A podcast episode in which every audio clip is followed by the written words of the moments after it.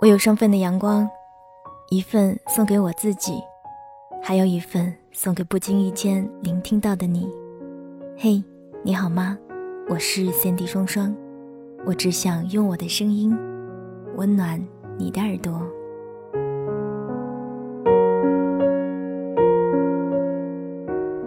我是一个特别容易生病的人，一到换季，基本就逃不过感冒，每次都侥幸的希望。只是因为太冷了，鼻子过敏打喷嚏而已，但最终总是不能幸免。我记得最夸张的一次是之前在幼儿园上班的时候，有一次流感特别严重，班里的小朋友相继被传染，而那阵子也因为工作太累、休息不足，导致抵抗力下降，感冒了整整一周，才好了没几天又被传染了，两个月里一共感冒了四次。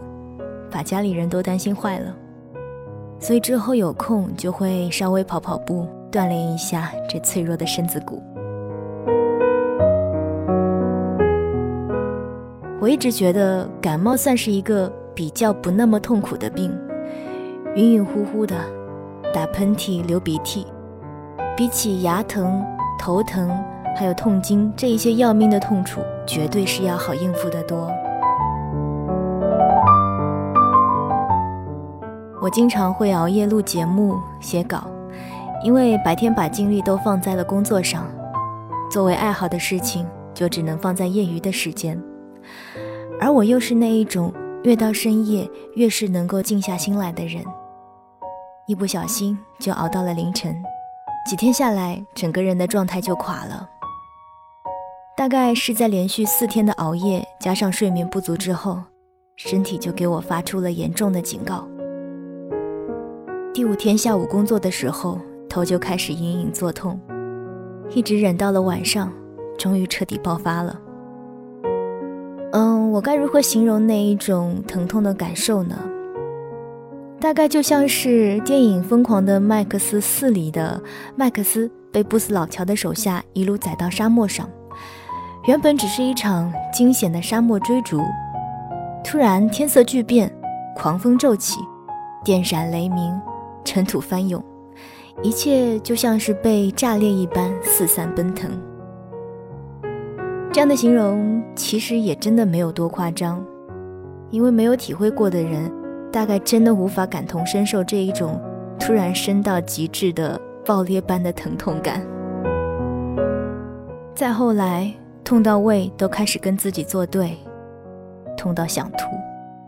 恨不得此刻顶在脖子上的这颗脑袋能够暂时被卸下来，等好过一点了再装上。在这样一个无尽痛楚的夜晚里，除了忍耐、祈求快点熬过去以外，大概就剩下了无数个早知道。早知道会这样，我就应该再提高一点做事的效率。早知道会这样，我就应该早点睡觉。早知道事情是永远做不完的，却还要拼命做，早知道就不干了。人啊，总是在生病的时候才知道健康的重要性。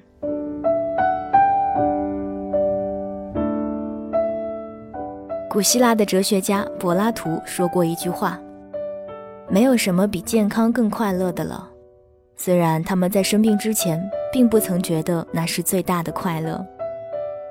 这该是多大的悲哀啊！总在有着最好的当下时，忽略了知足。或许他们只是还没有找到自己认为的那种快乐，又或许是贪婪吧。但这些都不能说有什么大错。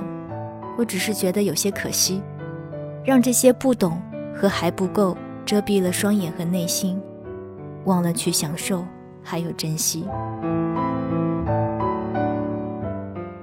在那些睡了疼，睡醒了还疼，睡着了被疼醒的数十个小时里，我似乎想了很多很多的事情。我一边抱怨，一边幻想：如果此刻的我是健康的，那我应该已经约了好友去看期待已久的电影，去吃念想了很久的酸菜鱼，可以上网淘很多很多漂亮的衣服。可以开始准备假期激动人心的旅行，搜搜有没有超级划算的特价机票。可以在健身房里痛快的大汗淋漓。我还可以拿出工具开始做手工，打开谱子弹一首新学的歌，自得其乐。我可以在收到短信的第一时间跑去门房间拿我的快递。可以在电话里和朋友肆无忌惮的开玩笑。可以拿出冰箱里的香肠，用小刀把它切成小章鱼的样子，铺上满满的芝士，放进微波炉。只等“叮”的一声，香气扑鼻。就这样想着想着，我就瞬间充满了希望和力量。可是这一些对于平日而言，不过是习以为常的小事啊，却不知为何会在那一刻给了我无限的力量。说到这里，突然意识到，这和之前在节目里谈到的。与自控力有关的一个测试有一些相似，反复的暗示自己病愈之后可以如何的逍遥自在，好过不停的重复“不要疼，不要疼，不要疼”来的有效。毕竟说着不要疼的时候，还带着疼字，而美好的愿望就如同迷药一般，让你沉醉在幻境中，暂时忘却疼痛。这真的是一个不错的办法。也许你会说，因为你知道头痛很快就会好的，肯定是充满希望的啊。那是当然了。可是如果很多事情早已经无力回天，岂不是更应该珍惜还能够做梦的时光呢？我总觉得，长久的让自己陷入一种悲观的情绪当中，是对人生的一种巨大的浪费。每次当我很不顺心的时候，木木总会跟我说：“你看长胖多容易啊，吃一点就能胖了。但是你也不可能一口吃成一个胖子啊，也得经过时间的洗礼，还有磨练。在你开始慢慢长肉的时候，周围的人就会开始调侃你：哟，最近吃的不错啊。再过一阵子是吃惊，你怎么变胖了？最后你终于变胖了。”大家就开始承认你就是一个胖子，你也开始习惯了自己的体重、自己的食欲。所以你看，即使想要成为一个胖子，也必须要在众人的目光中经受挫折，自己不断的做自我调节，学会如何做一个胖子了，你才能是一个成功的胖子。你以为吃成胖子容易吗？不知道为什么，听完之后总有一种话糙理不糙。不明觉厉的感觉。我猜他的意思是，在大家看来，吃成胖子是一件再简单不过的事情，却也是经过了百般历练。更何况，想要有所成就，就必然遭遇坎坷和挫败，经得起诋毁，才担得住掌声。我觉得，可能还是我解释的比较好吧。此处应有掌声。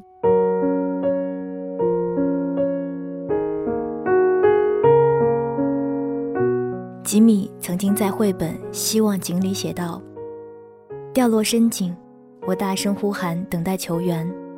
天黑了，黯然低头，才发现水面满是闪烁星光。我总在最深的绝望里，遇见最美丽的惊喜。所以在这些个偶尔被病痛折磨、偶尔遭遇挫折的时光里，我总是用着这一些阿 Q 精神般的胡思乱想。”来拯救自己，就好比前一秒我还因为做错事一直揪着心，没办法释怀；下一秒我就一边写着稿子，一边和你开起了玩笑。因为错误已经犯了，该做的弥补都做了，想再多也是多余的。于是我就用三个字打发了心里的不痛快：管他呢。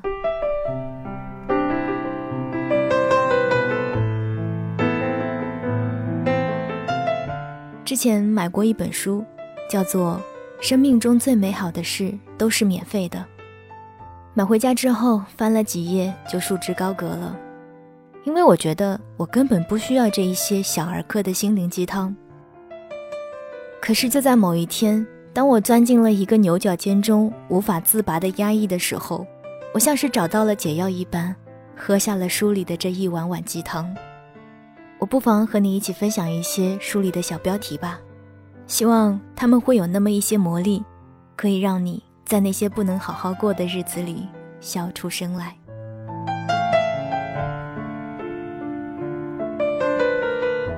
生命中最美好的事都是免费的。静静的观赏奶油进入咖啡的过程，在超市收银处挑选了一条最快的队。你讲了一个特冷的笑话，却有人笑了。用一个球把另一个卡住的球给弄出来。手机摔在人行道上，结果完全没事儿。注视了某人好久，终于想起他是谁。放下最后一片拼图，清空电脑回收站。重要日子的前一晚，在公园里找到最完美的一片草地坐下。插播广告时换台，按回去时正好节目又开播了。飞机突然在跑道上加速起来。有人夸赞你的新发型。电话响了，是你心里正在想的那个人。艰难的骑车到山顶，再飞速冲下山。跟一帮朋友在地下室看电影。深夜把你送到家的朋友，直到看着你进了屋才离去。收音机调得很完美，没有一点杂音。早上醒来好渴，手边刚好有一杯水。牛排接触热烤架的声音，随手翻开书，就是你想要找的那一页。用嘴接住食物，雨刷和你听着的歌是同一个节拍的。坐在你刚铺好的床上，欣赏你打扫房间后的成果。把垃圾远远地投进垃圾箱，解开长长的马尾辫。用手指在有蒸汽的镜子上画画，发现云朵奇怪的形状。坐过山车到了顶端，还未冲下。那个你不想参加的社交活动被取消了。有一个人为你留电梯门。电脑游戏破了新纪录。饮料泡沫到了你杯子边缘，但没有溢出来。你点的外卖出人意料的早到了。看见老人手牵着手，吃掉盒盖上粘着的冰激凌。跑步前进赶公车赶火车，竟然赶上了。在你的笔记本或是手机没电关机前，你飞速的插上电源。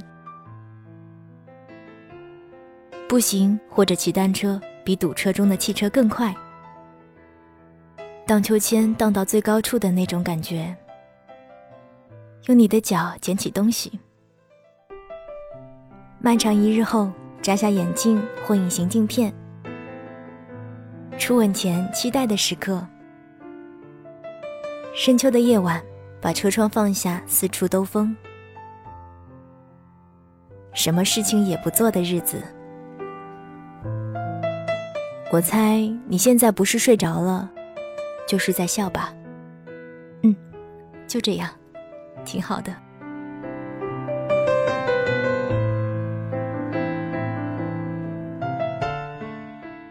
我有双份的阳光，一份送给我自己，还有一份送给不经意间聆听到的你。嘿，你好吗？我是三 D 双双，我只想用我的声音温暖你的耳朵。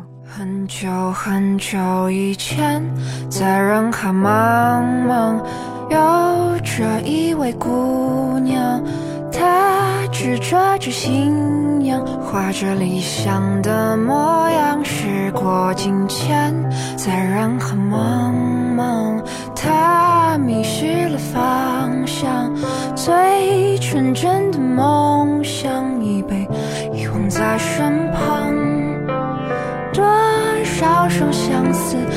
翅膀，经历了多少次不同的飞翔，跌跌撞撞，反复期望又失望。这样的成长总带着一点点忧伤，静静的。